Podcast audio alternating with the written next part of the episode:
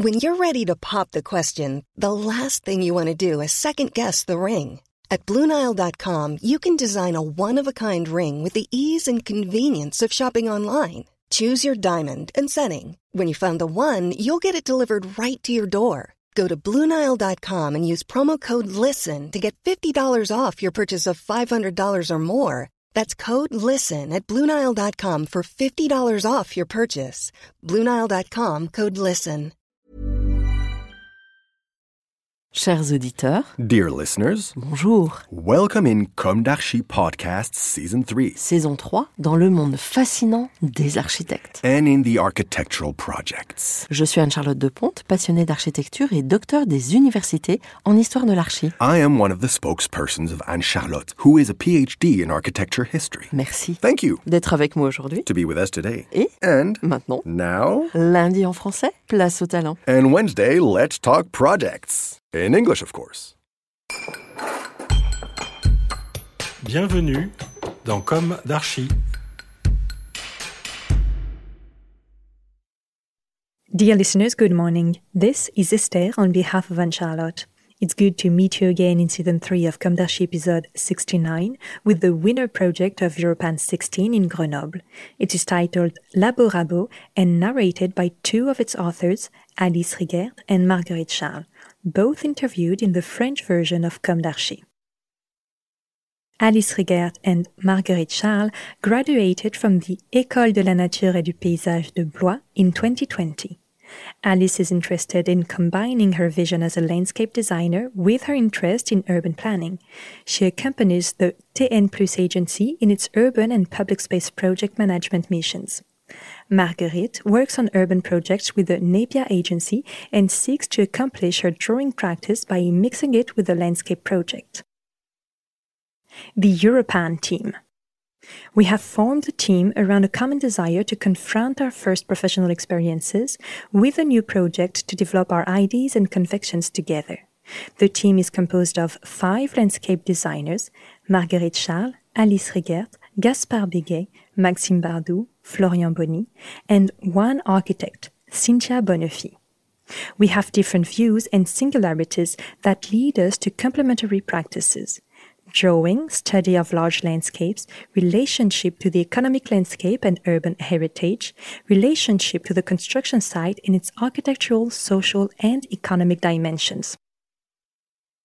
Description of the Europan project. A field experience. The silhouette of the Chartreuse Massif cuts into the Grenoble sky. The rocky and wooded masses stand as a landmark, pointing north under the horned peak of Mont Jalla, overlooking the jutting cliffs that fall into the Isère, the buildings of the Rabot stand out strongly in the landscape. How can we not see the promise of a special climb? A call from the mountain turned towards the plains. The nervous oscillations of the roads offer moments to observe the city while ascending. We gradually discover the fragments of a rich and plural past. The heights of the Rabot are remarkable observation posts, allowing a global apprehension of the city in a single glance. The city stands on the sedimentary flatness of the Drac and Isère rivers and highlights the Belledonne and Vercors massifs. This aspect of co-visibility between the Rabot and Grenoble has certainly played a part in its urban design. But the relationship between the two parts is not only visual. Throughout its history, the Rabot has always been linked to the great challenges of the city plains and mountains. The Rabot has played a role on its own scale in nourishing the city, protecting it, building it, or reinforcing its metropolitan aspirations. It was indeed a place of refuge and rich in resources for the city during its expansion. The fortified house of Rabot, solidly anchored to the outcropping limestone and sun exposed, has been weaving a nourishing relationship with the city since the 15th century. The strong complementarity between a mountainous soil and fertile plains gave rise to wine growing and pastoral activities that ensured a diversified food supply for the inhabitants. The strategic position of the last foothills of the Chartreuse, a crossing point and an opening towards multiple territories, in particular Italy, Savoy, and the Dauphiné, but above all an access point to the Alps, quickly became a place to be defended in order to protect the first beginnings of the town. This protective role was reinforced throughout the 17th and 19th centuries, particularly with the construction of ramparts that were rebuilt and improved several times. The intensive extraction of the rock left visible and prominent traces in the landscape. They are a reminder of the founding role of the mountain. The exploitation of stones was necessary for the construction of the city and its ramparts. Finally, when it became a metropolis, the capital of the Alps equipped itself with the appropriate infrastructures, just like the other large French cities. In the plains, scientific and university centers were developed. The Rabot hosted the Institute of Alpine Geography and the University of Geology, both of which had the ambition of acquiring scientific knowledge of the mountain context and the history of the area. Attractive until their closure, these institutes are today a testimony of the environment left in place, a place where the wheels of each time period are overlaid and faced. Finally, the identity of the Rabot seems inseparable from its relationship with the urban challenge. The climate emergency. Adapting to climate change, fighting against biological degradation, and boosting the ecological transition are more than ever important issues in urban development. The IPCC publications reinforce the scientific and social credibility of these phenomena. By 2050, in Grenoble, more than 45 days of heat waves per year are expected, compared to three today. This subject is no longer strictly limited to the scientific community, but is addressed to society and to public policies. Grenoble has quickly measured the importance of these issues.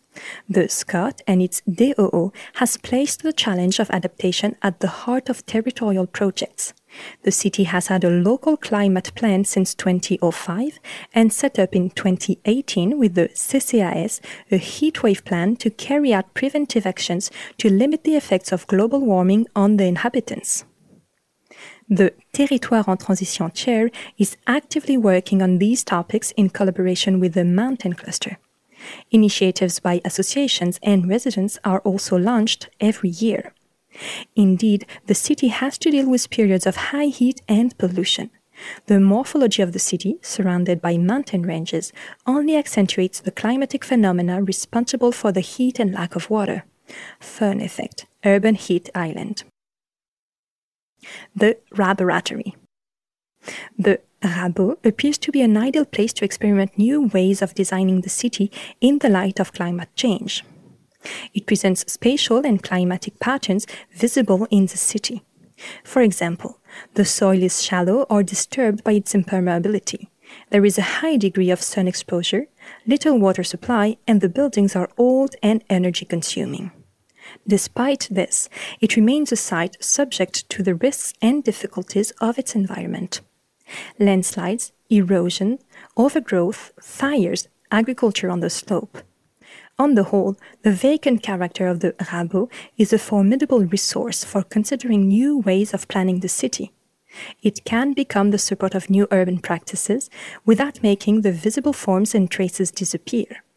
We break away from the historically monofunctional character of the place, the agricultural Rabot, the military Rabot, the university Rabot, while highlighting what it has actually been.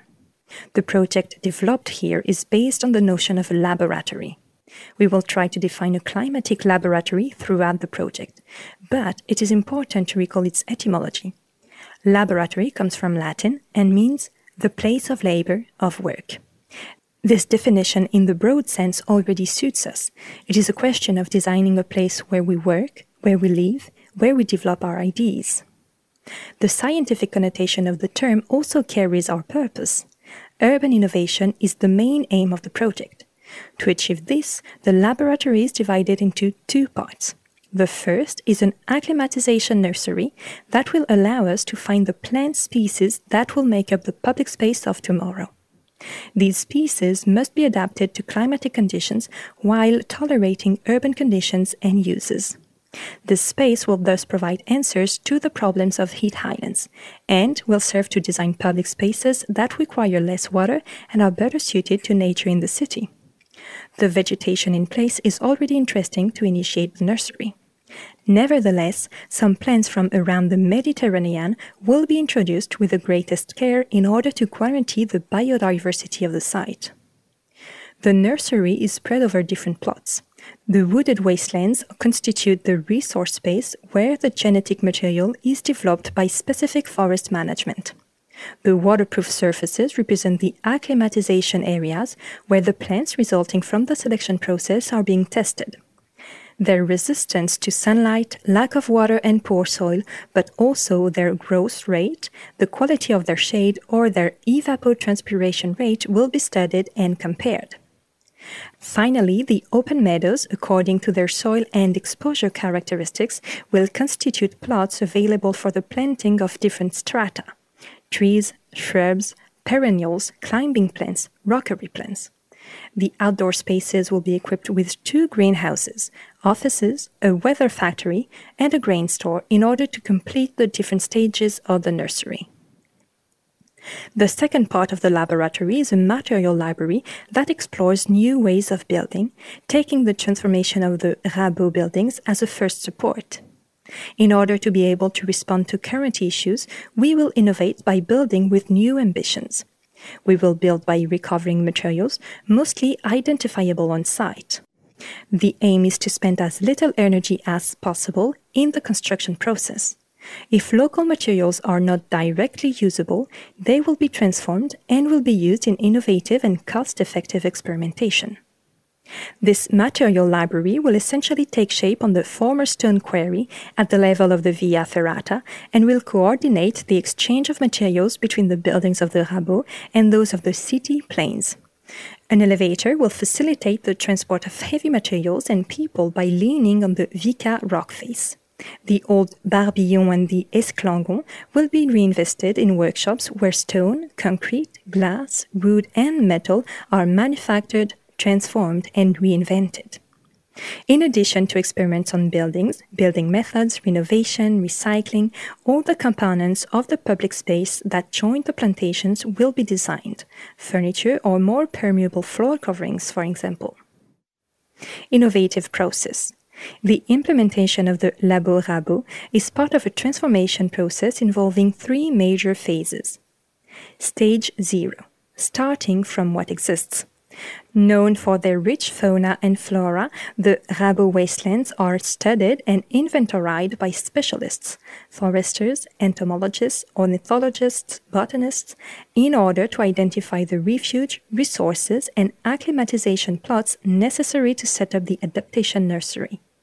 At the same time, a watch is drawn up on the volumes of vacant buildings and the materials to be recycled during future deconstruction. Stage 1 launching the nursery and the material library. The students have left the campus and the first transformations are taking place. The Chartreuse building becomes a greenhouse. Its lighter structures open up the view of the horizon from the Place d'Armes. The old quarry below is being renewed to accommodate the materials from the various works.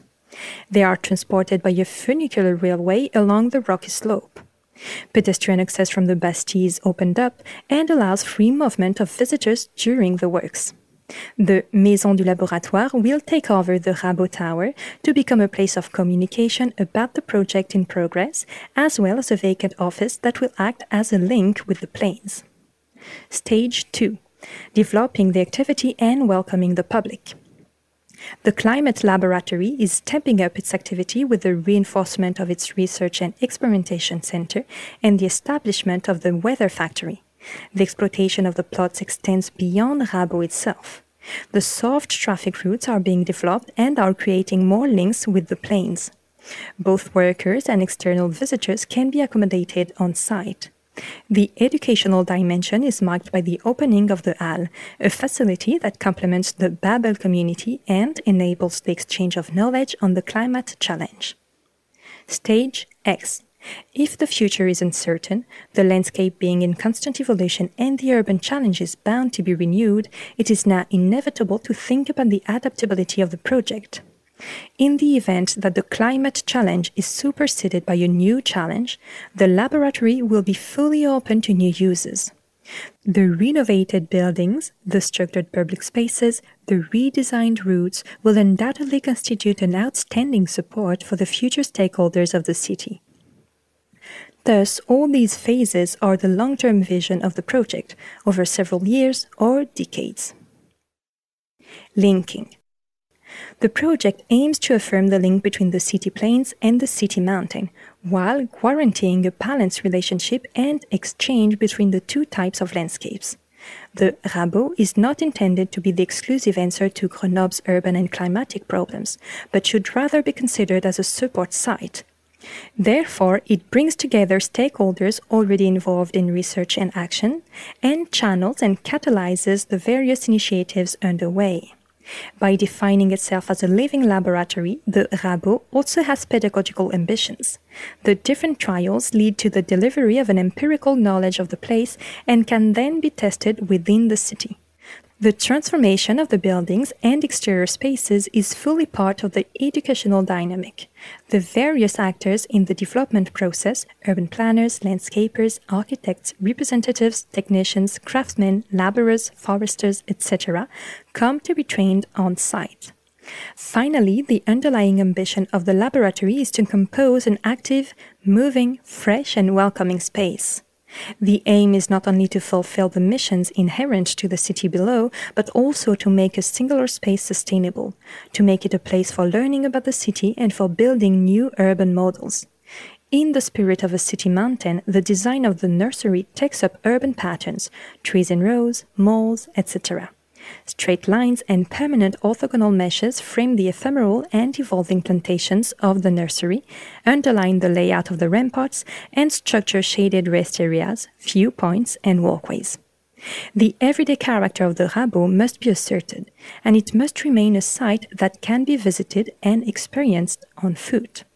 It remains a landmark between the city and the Bastille, where visitors can meet scientists and practitioners and exchange ideas on the work in progress.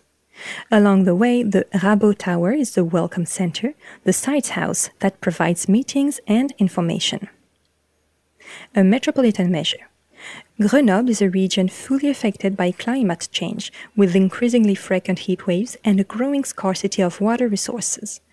The Rabot, a key figure in the construction of the city since its inception, has an important role to play in facing the climate challenge collectively. Driven by a scientific and practical approach, the transformation of the city mountain into a laboratory influences the everyday landscape of the city plains with concrete solutions for the quality of urban life. The laboratory takes care of both the existing and traces of the past. Thus, vacant buildings, hardened soils, inert waste, or wooded wastelands become inexhaustible resources to change our ways of designing the city. Dear listeners, thank you for tuning in. Let's meet again next week for a new d'Archi in English. And until then, take care of yourselves. Goodbye.